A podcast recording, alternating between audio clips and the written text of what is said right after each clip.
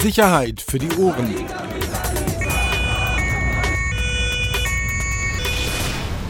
Der Podcast aus Berlin. Herzlich willkommen. Eine neue Folge Sicherheit für die Ohren. Axel, bist du da?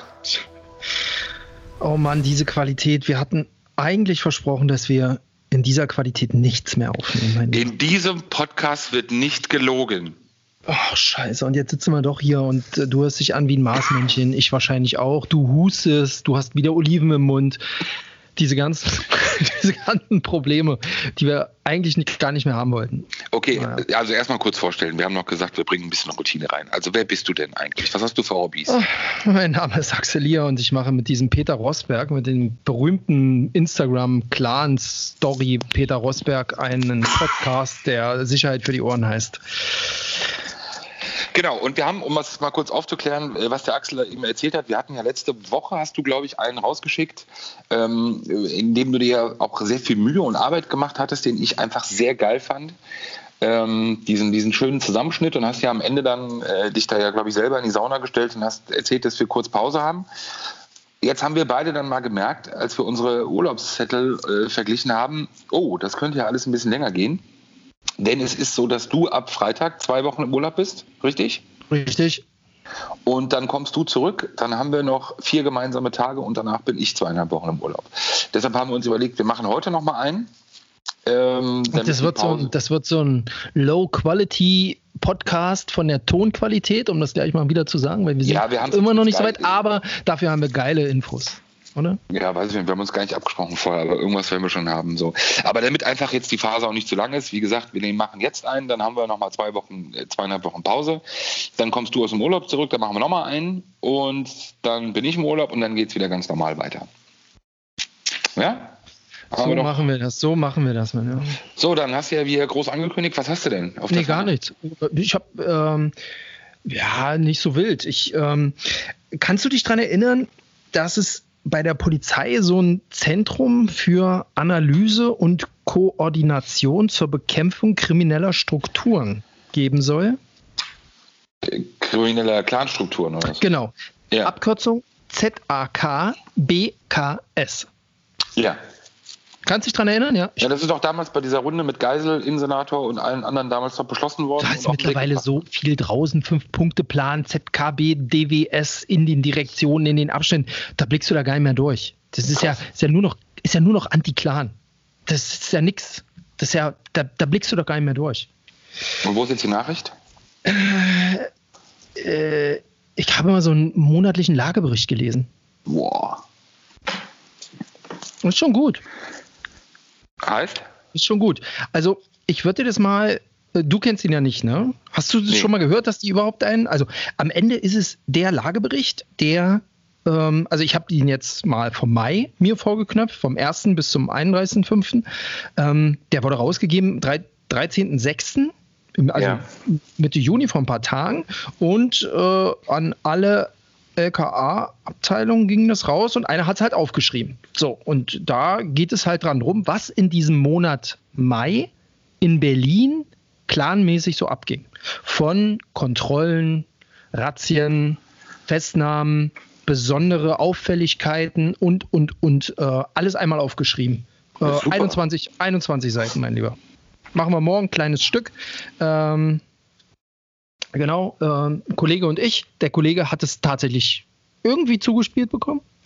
Ähm, und ist äh, wirklich eine, eine, eine mega äh, Nummer, das auch mal so gebündelt zu sehen. Also die gute Nachricht ist halt, dass Berlin halt eine ganze Menge tatsächlich jetzt macht. Also so ein Lagebild zu haben, das, das gab es ja über das weißt du besser als ich, Jahrzehnte nicht, oder? Ja, nee. ja, Moment, das ist ja, nee, nee, das ist ja so eines dieser, dieser, dieser Wortglaubereien in Berlin, weil man sich ja immer gegen dieses Wort an sich Clankriminalität ja äh, gewehrt hatte und da, äh, deshalb auch sich lange Zeit, man gar nicht wusste, wie man es überhaupt nennen sollte. So, und da kann ich mich nämlich erinnern, ich hatte mal eine Geschichte gemacht vor ein paar Jahren äh, über einen eben Lagebild. Ähm, und das hieß dann irgendwie Lagebild, Kriminalität im Zusammenhang mit arabischstämmigen Tätern. So, es ging aber eben ausschließlich um Clans. Das Wort wurde aber vermieden, soweit es ging. So, das Ding war aber eine Verschlusssache. So, und ich weiß, dass damals, nachdem wir dann berichtet hatten, eben darüber, es gab ein Riesentheater, weil es eben, weil man eben nach außen hin immer gesagt hatte, dass es ein Lagebild in dem Sinne gar nicht gäbe. Gab es aber. Ähm, und man hat es danach dann immer so verkauft, nach außen hin jedenfalls, äh, dass es das lag, also dass sozusagen was anderes damit gemeint wäre, weil es ein Lagebild zur Clan-Kriminalität, ja, weil es das Wort damals nicht gab oder einfach äh, verpönt war. Äh, aber es gab eben einen, einen ausführlichen Lagebericht zu der Situation. Und jetzt gibt es ja auch eine Definition, wie ich gerade lesen konnte. Die, und zwar? Also, ähm, gemäß der Clankriminal, also gemäß in der ähm, Gemäß der in der Polizei Berlin geltenden Definition ist Clankriminalität die Begehung von Straftaten durch Angehörige ethnisch abgeschotteter Strukturen, in Klammern Clans. So, und jetzt? Sie ist bestimmt von verwandtschaftlichen Beziehungen und oder einer gemeinsamen ethnischen Herkunft und einem hohen Maß an Abschottung der Täter, wodurch die Tatbegehung gefördert oder die Aufklärung der Tat erschwert wird. Ja, aber weißt du, das ist ja absurd, weil ich kann mich noch wirklich sehr gut daran erinnern und ich meine, dass der Wortlaut in diesem alten Lagebericht fast eins zu eins derselbe war. ähm, und wie gesagt, es war ja noch im letzten Jahr so, dass man sich gegen dieses Wort Clans ja massiv gewehrt hatte. Ich glaube, äh, Tom Schreiber von der SPD, Innenpolitiker war es mal, der auch in einer Anfrage das Wort äh, oder einer kleinen Anfrage das Wort Clans benutzt hatte und daraufhin eine sehr, ich glaube, auch sehr unfreundliche Antwort bekam, äh, dass man darauf nicht antworten könne, weil man zu Clans eben nichts zählen oder nichts machen würde. Ja, das geht Deshalb, aber jetzt, jetzt läuft das offenbar anders, ne? Also sind jetzt hier auch äh, Indikatoren, ähm, also eins, zwei, drei, vier Indikatoren, die dann sozusagen zeigen, ob man es mit Clankriminalität zu tun hat. Eine starke Ausrichtung auf die zumeist patriarchalisch, hierarchisch geprägte Familienstruktur, eine mangelnde Integrationsbereitschaft mit Aspekten einer räumlichen Konzentration. Ist auch nett, oder? Das klingt einfach wieder gut. Aber jetzt mal. Äh, warte, warte, warte. Die zwei anderen noch. Das Provozieren von Eskalationen auch bei nichtigen Anlässen oder geringfügigen Rechtsverstößen und die Ausnutzung gruppenimmanenter Mobilisierungs- und Bedrohungspotenziale. Das ist Clankriminalität in Berlin damit kann ich was anfangen. Ist doch schön, dass man das nach all den Jahren, Jahrzehnten geschafft hat, auch mal in einer Behördendeutsch-Fassung niederzuschreiben. Ist doch gut. Wichtig. Ja, Endlich. Endlich absolut. mal. Aber sag mal, bevor du dir jetzt dauernd irgendwie auf die Schulter klopfst, dass ihr dieses Papier habt oder du ja wenigstens mal reinschauen konntest, kannst du dann auch nochmal irgendwie ein paar Zahlen oder irgendwie ja, paar Ja, ja, kommt schon. Das Fakten? geht ja los. Also ich habe im Prinzip, ähm, ich habe selber morgen auch äh, im Blatt äh, im Prinzip in fünf Punkte eingeteilt. Also sie haben, wir reden jetzt wirklich nur von Mai. Ne? Also am, am, äh, am am Anfang geht es halt immer mit Zahlen los. Ähm, ich glaube, das, das, das, mögen ja oh, Polizisten. Ähm, da wird erstmal aufgezeigt, wie viele Strafanzeigen hier in dem Fall für Mai 40, ähm, 42 Tatverdächtige, was haben wir hier, 59 Gewerbeüberprüfungen, wir haben, weiß ich nicht, drei Freiheitsentziehungen, drei Gefährderansprachen, also ziemlich viel Straftatengedöns. Und wenn man sich das anguckt, äh, was davon war richtig viel, also zehn Gewaltdelikte davon, fünf Einbruchstaten, neun Verstöße Drogen, also BTMG. Und dann geht das so weiter, Raubdelikte, sonstige Straftaten und das meiste in der Dir 5. Das kriegst du alles so mit Torten und Balkendiagrammen serviert. Das ist halt, ja, ist halt so Statistik. Dann gibt es äh, auf zwei Seiten eine Berlin-Karte und darauf findet man rote Punkte. Und da sieht man dann, wo welche Tatorte sind. Und dann gibt es nochmal eine extra Karte nur für den Bereich Tier 5. Und da siehst du dann halt, wo sich das konzentriert. Nochmal ganz genau. Also äh, am Ende rechts vom, wenn man von oben drauf guckt, rechts vom Tempelhofer Feld, da ist halt, da ist halt am meisten los.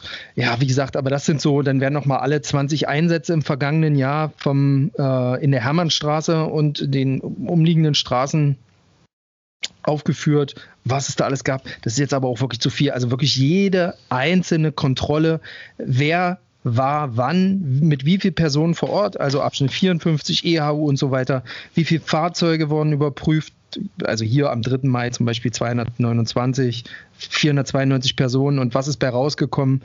Also alles Mögliche. Im Prinzip hast du, Leute haben Waffen dabei, Leute haben Drogen dabei, Leute haben Diebesgut dabei, Leute haben geklaute Sachen dabei. Das ist, naja, das ist halt ich will nicht sagen normal, aber wenn ich natürlich da viel kontrolliere, dann fällt natürlich auch viel an. Ne? Inwieweit sich das alles immer gegen Clans äh, richtet, kann ich dir gar nicht sagen. Also hier läuft das unter dem KBO Hermannstraße. Und äh, da gibt es auch. Du wirfst hier wieder mit, mit so Sachen so um dich mit dir. Kriminalität, kriminalitätsbelasteter Ort Hermannstraße, da haben halt die Cops äh, besondere Rechte, können halt anderslos kontrollieren und so weiter und so weiter. Wie gesagt, das sind alles so Zahlen. Das ist ganz nett und da steht auch eine Menge drin und man sieht auch 20 Kontrollen in einem Monat, die machen was. Also Kontrollen insgesamt jetzt, Gaststättengewerbe, genau. Shisha, genau, aber alles Kontrollen. Aber wirklich nur in der Dir 5 und nur in diesem Bereich Hermannstraße. Ah, okay, alles klar. So, und dann, und das fand ich, und das fand ich recht spannend. Dann gibt es einen zweiten Abschnitt und der heißt herausragende Sachverhalte. Platz 1, du erinnerst dich, wir haben uns, glaube ich, darüber unterhalten. Am 5. Mai, 1.30 Uhr, Lietzenburger Straße, Shisha Bar, The Paris Premium. Oh, ja. Ja. Offensichtlich vier Leute, die da in dieser Bar randalieren. Äh, ein Mitarbeiter kriegt eine Glasflasche auf den Kopf. Und dann, wenig später, kommt dann so ein schwarzer Mercedes GLK mit dem Inhaber der Lokalität, Karim Benjamina, hatten wir ja auch schon ein paar Mal hier äh, zum Thema. Jemand von der Familie Abu Chaka und noch jemand. So. Rabi war das. Rabi. Hm, steht hier ein anderer Name. Gut. So, der Herr Abu Chaka und der andere haben Messer dabei. Und das, das Witzige ist, also offensichtlich äh, konnte man diese vier, die da randaliert haben, die konnte man nie, offenbar nicht greifen. Äh, steht jedenfalls hier nichts drin. Und, und dann gibt es einen kleinen Absatz. Im Rahmen von Personenüberprüfung fiel hier ein namentlich bekannter Polizeischüler auf. Dieser gab sich als solcher zu erkennen und verhielt sich den eingesetzten Kräften gegenüber in provokanter Weise. Schon wieder? Ja, schon wieder. Mann, Mann, Mann, Mann. Und der war auch in dem Laden, oder was? Der war offensichtlich auch in dem Laden. Tja. Okay, gutes Stück. Gutes Stück, absolut. Zweiter Sachverhalt, einen Tag später, äh, kannten wir alle nicht, logisch, weil es jetzt auch nicht so die Aufmerksamkeit erregt hat, Hedemannstraße, Kreuzberg hier um die Ecke. Da fällt den Kollegen vom Abschnitt 52 auf, Moment mal, unser Kollege da hinten, der hat ja Dienstkleidung an, der trägt eine Schutzweste und eine Dienstwaffe und steigt in einen schwarzen Porsche. Nachts. 23.38 Uhr. Und in diesem Porsche sitzt halt, also den haben sie natürlich angehalten, kontrolliert, und in diesem Porsche Fahrzeugführer ist ein Mensch, der als Umfeldperson der arabischen Großfamilie Remo geführt wird. Hm. Aha. Spannend, oder? Total. Ich ja, bin ganz fasziniert. Ja, absolut.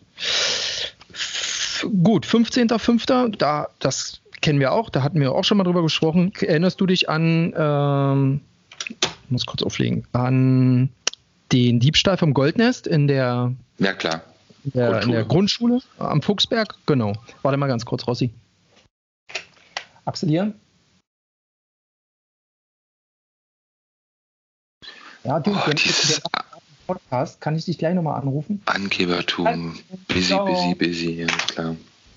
Ähm, ja, geht um halt um die Geschichte, ne? Ja, wahrscheinlich also, hast du irgendjemand vorher bezahlt mit 2 Euro, dass er dich Nest, anrufen soll. Wie hör mir zu, hör mir zu. Goldenes Nest weg, Materialwert 28.000 und eine Woche vorher haben sie auch zwei, äh, drei im Prinzip äh, äh, Jugendliche da beobachtet, Kinder, ein Kind, zehn Jahre alt und äh, zwei ja, Heranwachsende, die aus Großfamilien stammen und einer davon ist halt der Sohn von Issaremo.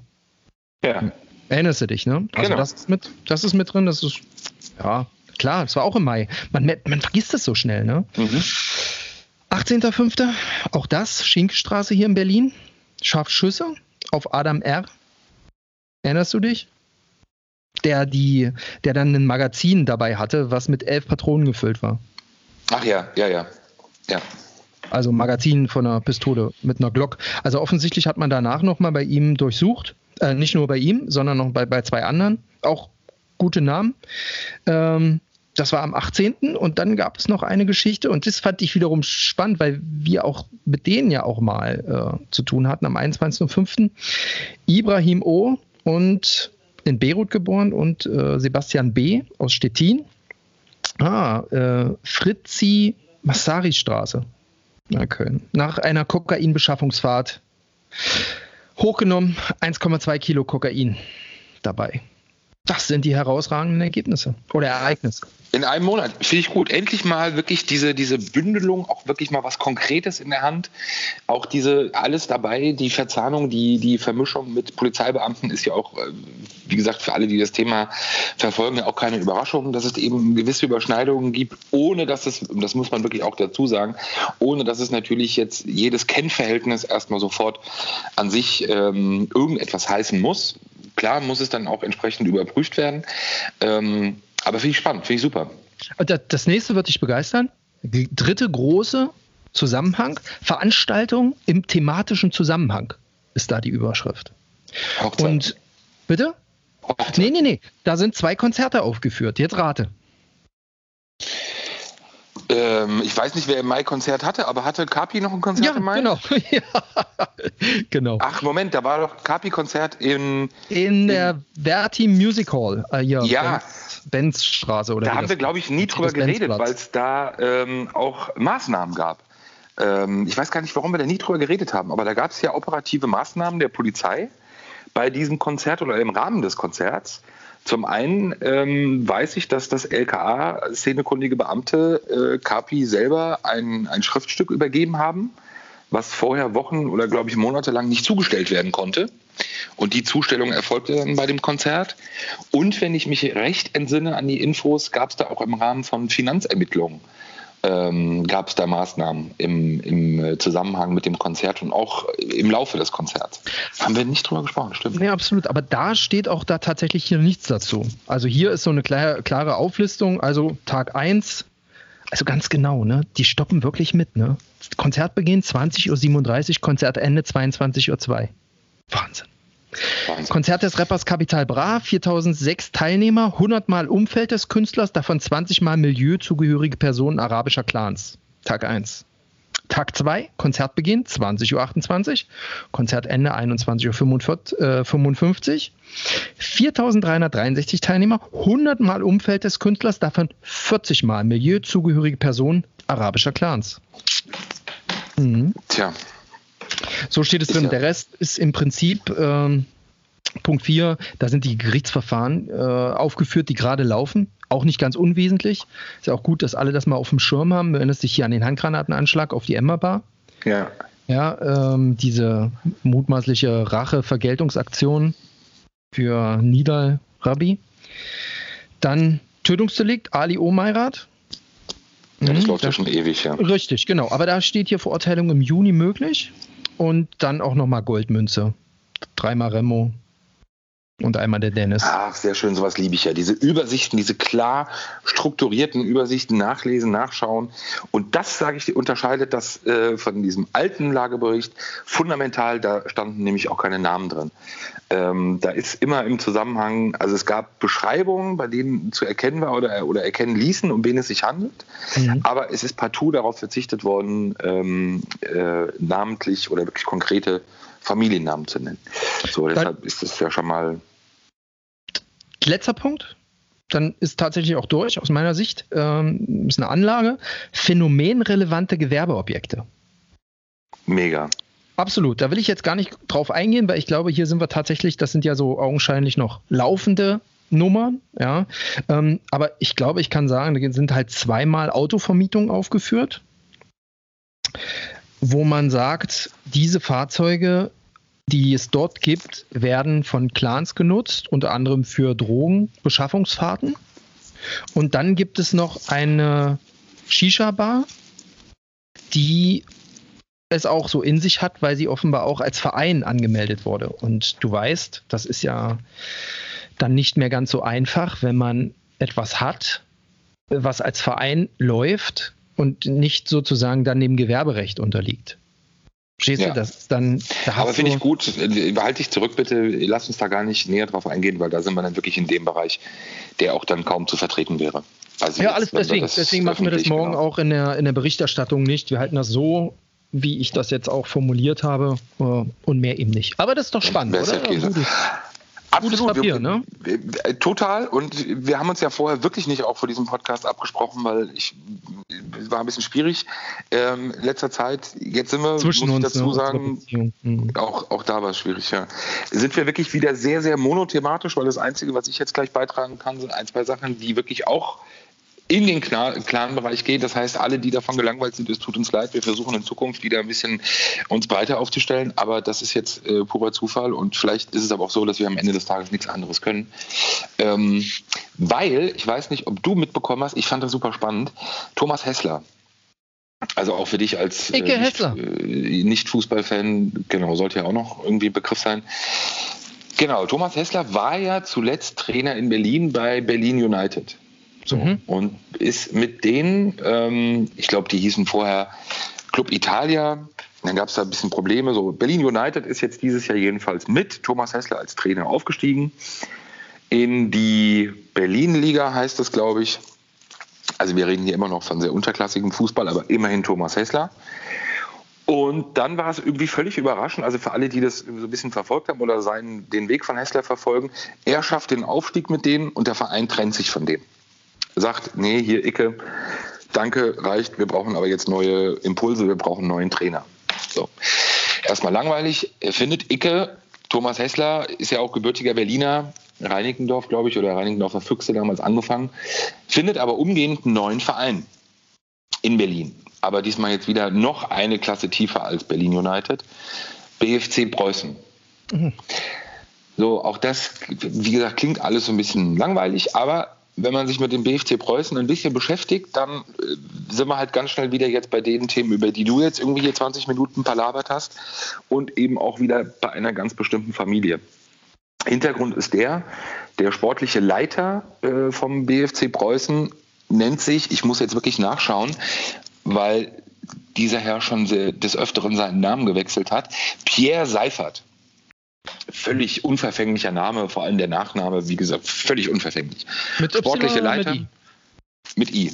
Ist der sportliche Leiter des BFC Preußen, hat auch in Interviews jetzt über die Verpflichtung gesprochen. Wie gesagt, du findest da auch nichts zu ihm, so, weil ja ganz offenbar bewusst und nicht zum ersten Mal der Herr eben seinen Nachnamen geändert hat.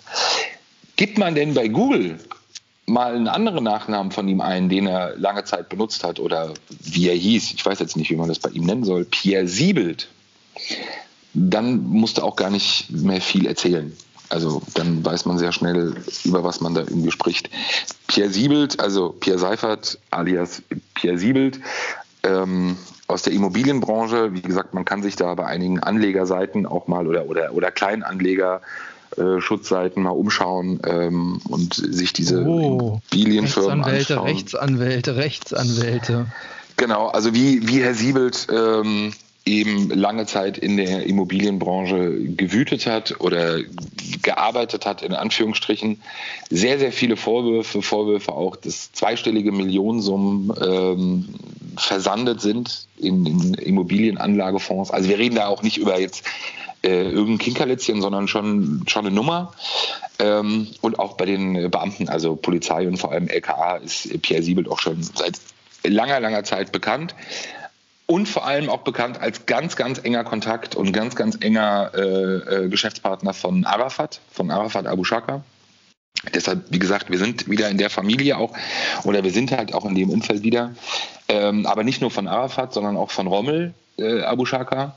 Ähm, wie gesagt, die Erkenntnisse gehen ja schon viele, viele Jahre zurück, ähm, was diese Person betrifft. Und dann ist es eben auch kein Zufall, das äh, kann ja jeder nachschauen. Fußballinteressierte wissen das ja auch bei transfermarkt.de, kannst du das ja eingeben. Und wie gesagt, Fußballinteressierte werden es auch wissen.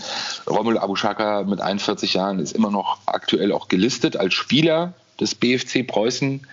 Ähm, war, glaube ich, in der letzten Saison sogar auch interimsmäßig als Trainer unterwegs.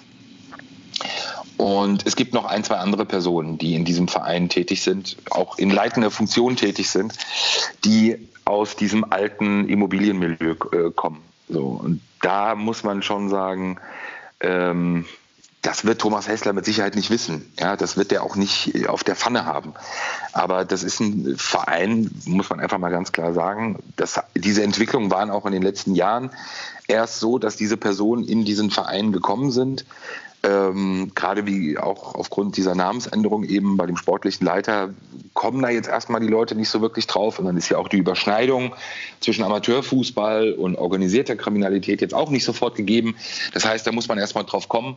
Aber ich glaube eben auch aufgrund dieser berühmten Person, Thomas Hessler, und wenn man sich das eben mal genauer anschaut, ähm, hätte er sich wahrscheinlich einen besseren oder einen anderen Verein suchen sollen, weil das oder diese Strukturen, äh, jedenfalls wenn man Vorgeschichten wenn man, äh, wenn man vorherige Arbeitsstätten oder Hinterlassenschaften einiger dieser Personen sich anschaut, dann weiß man einfach, wo man gelandet ist. Aber Icke kann doch auch googeln. Ja, aber das ist ja der Punkt. Wenn Icke halt äh, Pierre Seifert googelt, findet er ja nichts. So, und äh, niemand wird Thomas Hessler wahrscheinlich dann auch gesagt haben und auch nicht Herr Seifert selbst, äh, hier, Icke, nur damit du es weißt, ich hieß vorher mal Siebelt. Äh, und dann, äh, genau. Woher weißt du das? Bitte? Ich kann googeln.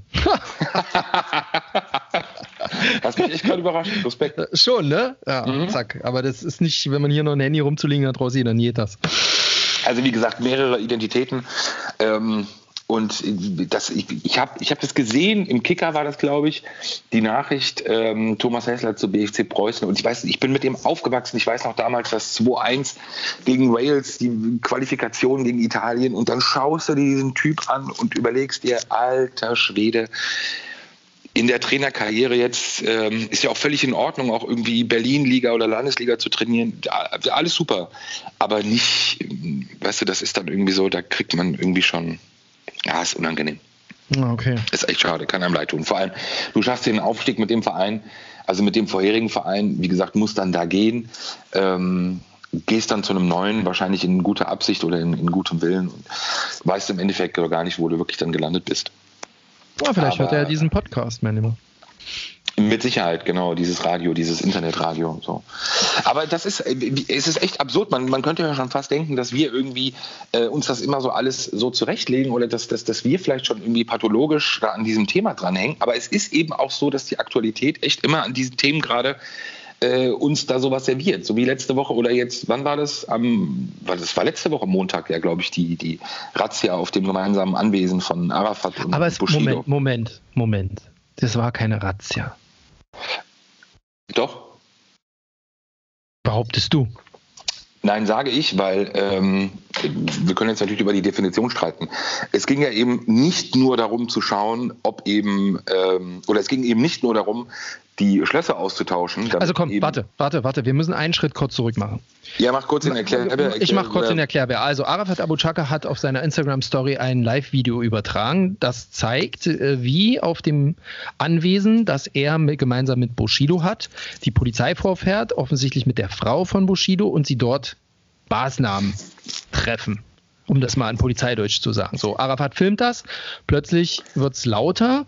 Er sagt, sein Bruder werde von der Frau von Bushido beleidigt. Er stürmt runter und er legt sich dort oder er schreit dort Beamte an und sagt, das ist mein Grundstück, es gibt hier keinen, Sie haben keinen Durchsuchungsbefehl, verlassen Sie äh, mein Gelände, Sie dürfen nicht über den Rasen gehen, Sie sind ein falscher 50er und steckt Ihr Fäkalien in den Mund, damit die Ihr Maul hält, sowas hier in Deutschland. Das, um das einmal zu erklären. So, das hat genau. die, die live äh, übertragen, vorher hat er dich noch namentlich erwähnt und äh, Okay. Genau, und er hat ja auch selber auch den Grund genannt, äh, der ihm ja auch genannt wurde für die Maßnahmen. Und zwar äh, war, war, ist das ein, ein Musikvideo eines äh, Künstlers von ihm, das veröffentlicht wurde. Und Teile dieses Videos sind offenbar in der Villa, in dem Haus, das eben Bushido und seiner Frau gehört, auf dem Grundstück gedreht worden. So, und da stellte man sich eben die Frage, oder beziehungsweise gab es wohl offenbar auch eine Anzeige, weil offenbar muss man sich dann ja äh, widerrechtlich Zugang verschafft haben zu diesem Grundstück oder zu diesem Haus, um mhm. da hineinzukommen. Und dann ging es eben, wie Arafat gesagt hat, eben nicht nur darum, und das weiß er auch ganz genau, aber natürlich ist er ja sehr gut darin, die, die entscheidenden Informationen bei solchen öffentlichen äh, Dingen, die er dann macht, gerade bei Instagram, äh, auch wegzulassen. Es ging natürlich auch darum, Spuren zu sichern in dem Haus, natürlich auch um herauszufinden, wer in dieses Haus eingebrochen ist. Ähm, um dieses Video dort zu drehen. Ähm, und natürlich wurde auch geschaut, ob irgendwas entwendet wurde. So. Und äh, wie ich das verstanden habe, wir waren, äh, wir waren an dem Tag auch da, also ein Kollege von uns war auch da. Ähm, die Polizei war, ist ja wirklich mit sehr viel mit sehr viel Mannschaftsstärke da aufgefahren, mit sehr viel operativen Kräften auch, die diesen Einsatz begleitet haben. Und offenbar ist eben auch aus diesem Haus etwas äh, gestohlen worden. Man kann es natürlich nicht zuordnen, noch nicht, also von wem. Das ist auch in dieser ganzen Melange und in dieser ganzen Geschichte zwischen den beiden eine, eine, ein, ein völliger Unterpunkt, ja, also eine, eine völlige Lappalie im Endeffekt. Ähm, aber natürlich ähm, ging es eben auch darum zu schauen, ähm, ob eben aus diesem Haus etwas entwendet wurde. So. Ich sag dir ganz ehrlich, ähm, er hat es ja selber öffentlich gemacht durch das Instagram-Video. Ob das halt irgendwie so clever ist, weiß ich nicht, weil klar, solange er das Video macht, kann er eben auch Dinge behaupten, genau wie es diese Beleidigung ähm, offenbar gab von, von Anna Maria, also der Frau von Bushido, gab es eben genauso die Beleidigung und eben auch sehr üble Art äh, von seinem Bruder ähm, gegenüber Anna Maria, ähm, die wir auch auf Video haben, beziehungsweise auch, auch aufgenommen haben. Also man hört sie auch bei unseren Aufnahmen obwohl wir draußen natürlich vor dem Tor standen. Ähm, wie gesagt, ich, das ist so, das ist so dieser nach über einem Jahr immer noch so dieser dieser Kampf um die Deutungshoheit, immer noch so dieser Kampf um ähm, wer Recht hat, beziehungsweise auch in der Öffentlichkeit, äh, wer sozusagen, wer das Recht gepachtet hat. Glaube ich, wird nicht funktionieren, genauso wie bei seinem natürlich nicht Verwandten Abdallah Abu Shaka ähm, der ja auch so tut, als ob wir sozusagen uns irgendwelche Dinge aussuchen. Nein, es ist mittlerweile zwei, drei Wochen her. Er ist vorläufig festgenommen worden. Es ist einfach ein Fakt, weil eine Dame, wir lassen es jetzt einfach mal bei Dame, ähm, eine Frau ihn schwer belastet hat, also mit in ihrer Aussage die Staatsanwaltschaft hin darauf hin durch, bei ihm durchsucht hat, auch einen Haftbefehl beantragt hat, der dann auch vollstreckt wurde, beziehungsweise ähm, außer Vollzug gesetzt wurde, weil die Frau nach wenigen Tagen ihre Aussage wieder zurückgezogen hatte. Moment, äh, da würde ich gerne einmal noch mal tiefer mit dir reden. Äh, das haben wir nämlich verpasst, weil ich erinnere mich an den an einen Aufmacher des Kollegen Kretzer aus der Morgenpost. Ähm, den habe ich mir jetzt auch noch schon mal schnell zurecht gegoogelt und da steht also zwei Tage nach Festnahme, Clangröße wieder frei und dann der einschlägig vorbestrafte Abdallah Abu Chak, also AC, ist wieder frei. Ein Zeuge hat nach Indiskretionen seine Aussage zurückgezogen. Und so. am Ende bleibt hängen, wir haben drüber geschrieben, über die Festnahme und das ist offenbar viel zu früh erfolgt und deswegen mussten die den wieder laufen lassen. Pass auf, ich habe jetzt echt Puls. Ich darf, ich will keinen Puls haben, aber ich habe jetzt Puls. Und bei ich der Geschichte hat, ich, also. ich weiß, ich, ich kenne es ja. Ich habe ja auch lange überlegt, ob ich dem Kollegen schreibe, ob ich ihm direkt schreibe oder ob ich. Ich habe alles gelassen, weil nee, keine Lust. Aber wenn du es jetzt so ansprichst, und auch das, das klingt ja fast wie abgesprochen, aber wir haben nicht drüber geredet vorher. wie oft willst ähm, ja, Langsam wird es unglaublich. Äh, stimmt. Unglaublich. Aber es ist, man muss ganz ehrlich sagen, es ist halt echt krasser Scheiß, den der Kollege geschrieben hat. Man muss es auch wirklich genau in der Tonlage sagen und erzeugt eben davon, dass man von dem Sachverhalt null Ahnung hat. Ähm, und ich erkläre auch gerne warum. Der Punkt ist der, es gab an einem Montagmorgen gab es eine Razzia, gab es eine Durchsuchung bei Abdallah Abu Shaka. Er war aber nicht zu Hause. Es gab aber schon einen roten Zettel, also das heißt einen Haftbefehl. So, dann hat man ihn gesucht. Ähm, ich habe sehr früh an dem Montag eben davon erfahren, ähm, dass es diese Maßnahmen gab und äh, ja, habe dann eben auch bei der Behörde angefragt. Will es jetzt auch gar nicht sehr Behörde weit konkret. Staatsanwaltschaft? Bei der Staatsanwaltschaft. Mhm, okay. ähm, und dann, wie mir der Sachverhalt eben geschildert wurde, also wie der aktuelle Stand ist, war für mich halt klar, okay, an dem Montagmorgen, Vormittag drüber schreiben geht nicht, weil der Typ ist jetzt noch nicht gefunden. Also wartet man lieber auch noch mal ein bisschen ab. Sowas gibt es ja auch, so Situationen, dass wir eben ja auch für uns entscheiden, nein, jetzt können wir damit noch nicht raus, weil es laufen noch Maßnahmen und es ist zu früh. Mhm. Und der Punkt ist, das Problem ist bei dieser Geschichte, die Staatsanwaltschaft selber hat von Anfang an gewusst oder befürchtet, dass das Ganze ein völliger Rohrkrepierer, Rohrkrepierer wird. Warum? Diese Frau ist eben eine lange Bekannte von Abdallah ein inniges, äh, ein, ein inniges, ein enges Verhältnis. Ich will es jetzt gar nicht, man könnte das genau titulieren, das will ich aber nicht, ähm, wie dieses Verhältnis aussieht. Aber natürlich, als sie sich dann an die Behörden gewandt hat, diese Frau, ähm, hatte man natürlich schon gleich Bedenken, weil es eben auch keine Seltenheit ist in dieser Art von Beziehungen zwischen Mann und Frau, dass es dann eben auch mal Belastungen gibt oder Aussagen gibt, die eben nach kürzester Zeit zurückgezogen wird. Und dann im Hintergrund vor der ganzen Clan-Thematik und vor der Geschichte mit Arafat Abu Shaka, Festnahme, er musste wieder entlassen werden, hatte die Staatsanwaltschaft von Anfang an diese Sorge, oh, jetzt holen wir uns schon wieder so ein Ding hier ins Boot. Wir gehen dem nach, machen einen Haftbefehl. Das müssen sie ja auch. Sie müssen der, den, den Angaben und Aussagen ja auch nachgehen, aber haben gleich schon die Sorge gehabt, dass es am Ende nach hinten losgeht. So, und was macht man dann? Und das, soweit lehne ich mich auch aus dem Fenster. Äh, dabei bleibe ich auch und deshalb sage ich auch, äh, wiederhole ich das, dass das echt großer Scheiß des Kollegen ist. Natürlich hat die Justiz dann, als er gelaufen gelassen werden musste, war es für sie ja natürlich ein einfaches von Indiskretion zu sprechen, ähm, ohne dabei aber dem Kollegen zu sagen oder auch zu erwähnen, weil das hätte man ja auch tun müssen, äh, dass eben gewisse Medien, so wie wir, die ja angefragt haben, ähm, eben sehr lange Zeit nicht berichtet haben. So. Und wir haben ab einem Zeitpunkt berichtet, wo wir ja auch eine offizielle Bestätigung hatten der Staatsanwaltschaft. So, jetzt kann jeder mal eins und eins für sich zusammenzählen. Ähm, und ich sagte ehrlich, mich, es, es zeigt ja dieses, äh, was ich oft ja auch kritisiere, auch in persönlichen Gesprächen, ob das mit Staatsanwälten oder Staatsanwältinnen oder mit, mit, mit Polizeibeamten ist, dieses unfassbar fehlende Selbstbewusstsein.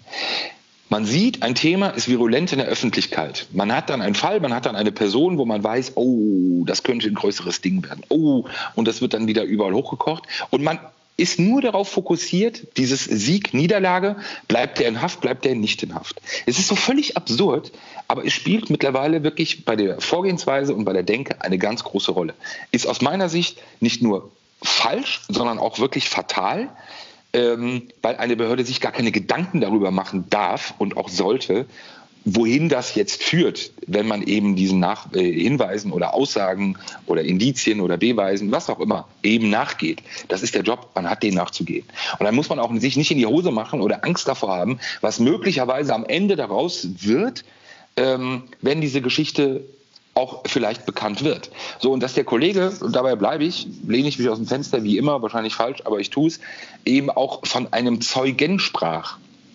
Ich glaube nicht, dass der Kollege eben Sachkenntnis über den Sachverhalt hat, sondern eben bei der Staatsanwaltschaft entsprechend diese Informationen bekommen haben wird, nach dem Motto, ja, wir haben alles getan und dann kamen die scheiß Medien, haben darüber berichtet und äh, dann ist das Verfahren geplatzt. Er also Zitat, weil in einem Medienbericht Details über eine vorangegangene Razzia zu lesen waren, zog ein Zeuge seine Aussage gegen die Clangröße aber wieder zurück. Der ja, Verdacht der zu Warte mal, der Verdacht der Zuhälterei und Erpressung ließ sich somit nicht mehr beweisen. In den Ermittlungsbehörden habe die Freilassung zu großer Verärgerung geführt, heißt es. Ja, und das ist auch, äh, ich will da jetzt gar nicht weiter darauf eingehen, du brauchst auch mich nicht noch anzustacheln, ich habe eh schon Puls und mit solchen Sachen stachelst du mich weiter an. Ich will es aber gar nicht, äh, weil wir wollen noch das Ding veröffentlichen können. Ähm, es gab nur eine Zeugin, es gab nur eine Frau, Punkt. So, und das war die einzige Frau in diesem Verfahren. Die hat eine Aussage gemacht. Und die hat ihre Aussage zurückgezogen. So, und jetzt kann man mal überlegen, woran das möglicher möglicherweise eben vielleicht noch liegen könnte. Und dann könnte, und das hätte der Kollege vielleicht ja auch mal fragen können.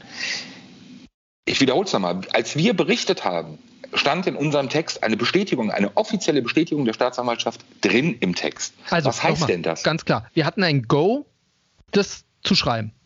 Hm. Schreiben zu können.